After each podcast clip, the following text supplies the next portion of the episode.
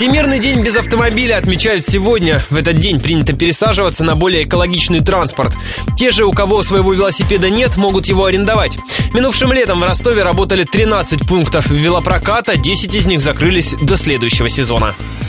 Для справки. Прокат в Ростове на Суворовой 52 работает круглосуточно. Час аренды велосипеда там стоит 150 рублей. 12 часов 600 рублей. Сутки 800. Предварительно можно заказать доставку байка к порогу за отдельную сумму. Сити-байк на Садовой 104. Прокат работает с 13 часов до 9 часов вечера. Аренда байка стоит 150 рублей в час, 600 рублей в день, 12 часов и 800 рублей в сутки.